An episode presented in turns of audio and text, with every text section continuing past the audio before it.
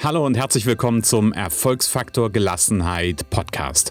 Heute erwartet dich schon die Folge Nummer 48 und unter dem Titel Was deine Sprache über dich verrät, schauen wir uns an, was ja, was deine Sprache über dich verrät, was deine Sprache darüber aussagt, was wie du mit dir selber umgehst. Genau, und wir lernen auch ein bisschen was dazu, was es ähm, möglicherweise auch mit dem Thema Teamdynamik und Gruppendynamik zu tun hat. Viel Spaß dabei.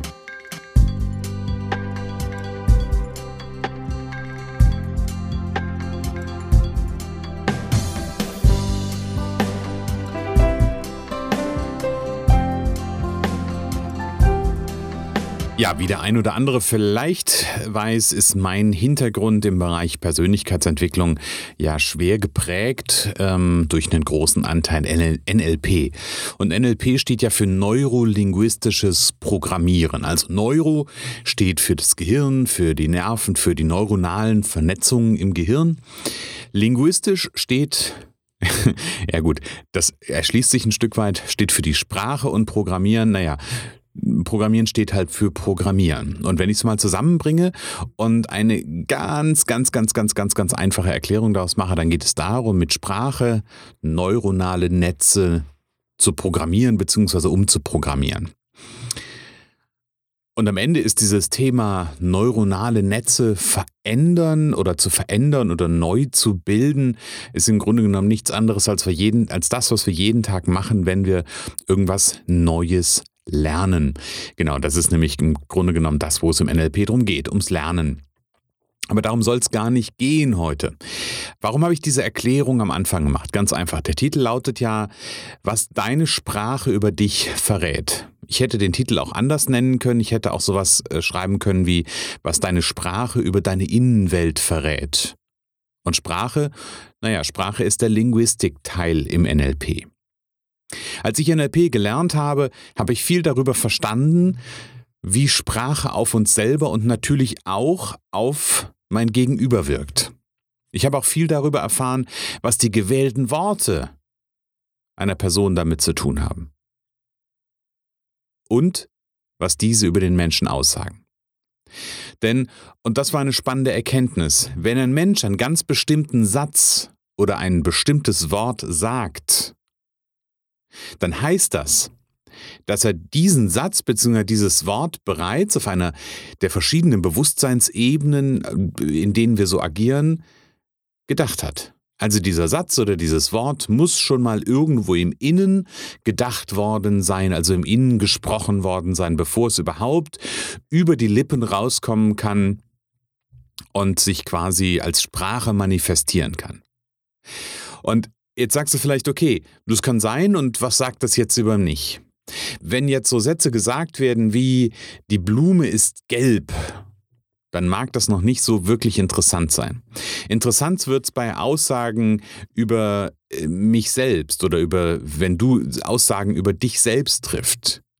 Und die kommen ja manchmal so ganz ungeplant. An der Stelle wird es interessant. Aber bevor ich jetzt hier dir auch nochmal ein passendes Beispiel dazu gebe, möchte ich dir eine Geschichte erzählen, eine Begebenheit aus dem Coaching. Und zwar war ich in einem Unternehmen gerufen worden, um mit den Führungskräften zu arbeiten. Und um die Dynamiken, die so in dem Team bestehen und die, die Menschen kennenzulernen und das gesamte Team kennenzulernen, und natürlich auch, um mich auf die einzelnen Protagonisten so ein Stück weit einzustellen, habe ich mir dann ähm, verschiedene Meetings angeschaut. Und darunter gab es ein Leitungsmeeting, was aus meiner Beobachterperspektive sehr, sehr aufschlussreich war. Und stell dir folgendes Szenario vor. Wir haben eine Person in der Geschäftsführung ähm, und darunter sechs Führungskräfte ist jetzt erstmal, denke ich, relativ einfach vorzustellen. Die Führungskräfte sind vom Prinzip her alle auf einer Ebene, haben ähnlich große Teams, ähnlich große Verantwortung. Und eine dieser Führungskräfte hatte gewisse für mich bemerkenswerte sprachliche Muster, die nicht nur etwas über ihn und seine Innenwelt aussagten, sondern auch über die gesamte Teamdynamik. Also quasi traf er damit eine Aussage über die Gruppenseele, und er sprach nämlich konsequent entweder von ich oder von ihr. Da waren dann so Sachen dabei wie, ich habe dies oder jenes schon erledigt, wenn es sein muss, dann kümmere ich mich natürlich darum, natürlich habe ich, diese, äh, hab ich da ein Auge drauf, etc. Ähm, und auf der anderen Seite waren dann solche Sätze wie, ja, wenn ihr das so entschieden habt, wenn ihr das so machen wollt und es für richtig haltet, ihr, also ihr habt doch gesagt das. Wohlgemerkt, das war ein Team.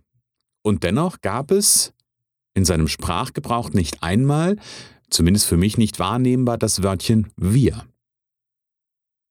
Im Coaching-Gespräch habe ich ihn natürlich darauf aufmerksam gemacht oder einfach mal nachgefragt, ob ihm das bewusst sei.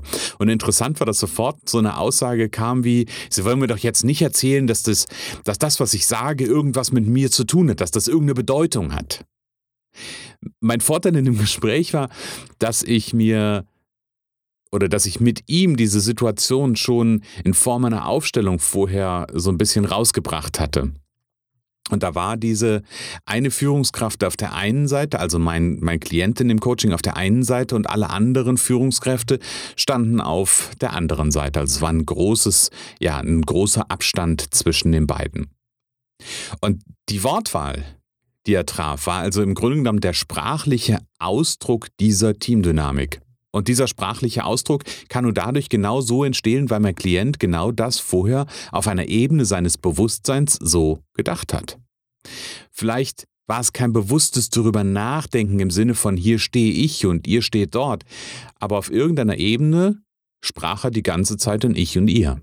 Jetzt können wir die Theorie aufstellen, dass sich an dem Bild auch teamdynamisch etwas verändert, wenn dieser Klient mehr im Wir denken würde. Hm.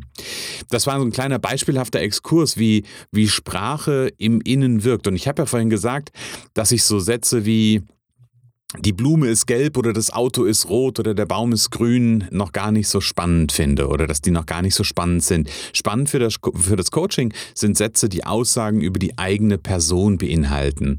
Und vielleicht kennst du so Menschen, denen so Sätze wie, ach, ich bin so doof oder ich bin ein Idiot über die Lippen kommen, wenn irgendwas nicht so geklappt hat, wie er oder sie es sich vorgestellt hat. Was ich gerne hin und wieder mache, wenn ich solche Sätze höre, also nicht nur im Coaching, auch sonst, ich frage mein Gegenüber einfach mal, warum er sich selber so oder sie sich selber so verurteilt. Und oft bekomme ich dann einen überraschten und verwunderten Blick zugeworfen und die Frage gestellt, wie ich denn darauf kommen würde. Ich sage dann gerne, naja, du hast gerade über dich selbst gesagt, dass du ein Idiot bist. Das ist ja nicht sonderlich nett und schon so ein Stück weit eine Verurteilung. Und in den meisten Fällen entgegnet mir mein Gegenüber dann, na, das war doch nur so ein Spruch, den sagt man halt so. So, so. Nur so ein Spruch und den sagt man halt so. Wenn jemand einen Satz und ich erinnere an das, was ich vorhin gesagt habe, wenn jemand einen Satz spricht wie Ich bin ein Idiot oder sowas ähnliches, dann hat das eine Bedeutung. Menschen sagen nichts, ohne dass sie es nicht schon einmal oder mehrmals auf irgendeiner Bewusstseinsebene gedacht haben, ganz egal auf welcher Bewusstseinsebene das ist. Mein Gegenüber muss also innerlich irgendwo irgendwann schon mal gedacht haben, ein oder mehrmals vielleicht sogar, vielleicht auch regelmäßig, dass er oder dass sie ein Idiot ist sonst würde dieser Satz gar nicht über die Lippen kommen.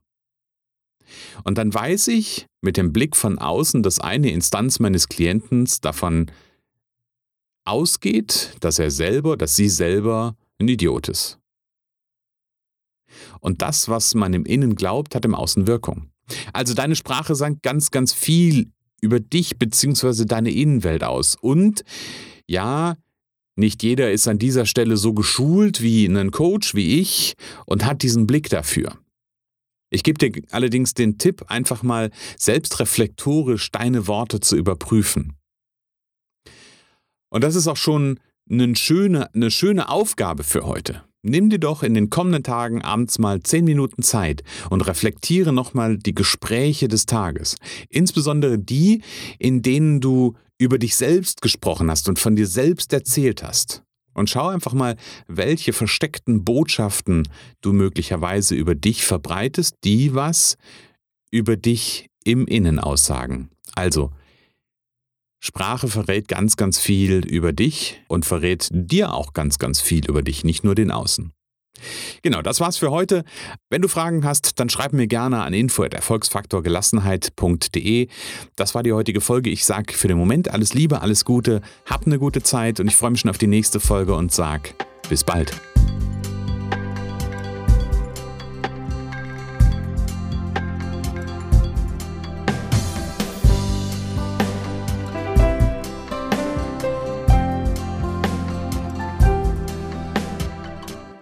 Moment, bevor du weiterziehst. Kennst du das Gefühl in deinem Leben, dass immer irgendetwas fehlt und nicht vollständig ist? Mal fehlt Geld, um den Traumurlaub zu machen. Mal fehlt irgendwas in der Partnerschaft, um wirklich glücklich zu sein. Mal fehlt dieses oder jenes Teilchen, um mit deinem Herzensprojekt zu starten. Und mal fehlt vielleicht auch einfach noch ein bestimmtes Zertifikat, damit es richtig losgehen kann und es sich richtig anfühlt. Hast du es satt, dich immer nur halb fertig zu fühlen und sehnst du dich nach dem Gefühl, endlich mal irgendwo richtig angekommen und vollständig zu sein? Wenn du gerade beim Zuhören nur an einer Stelle ein leises Ja in dir wahrgenommen hast, dann ist es Zeit, dass wir uns persönlich kennenlernen. Denn eines verrate ich dir, alle benötigten Puzzleteile sind schon da. Lass sie uns gemeinsam zusammenbauen, dass du dich komplett fühlst und in Zukunft dein wahres Potenzial leben kannst. Schreib mir einfach eine Nachricht an info@erfolgsfaktor-gelassenheit.de. Ich freue mich drauf.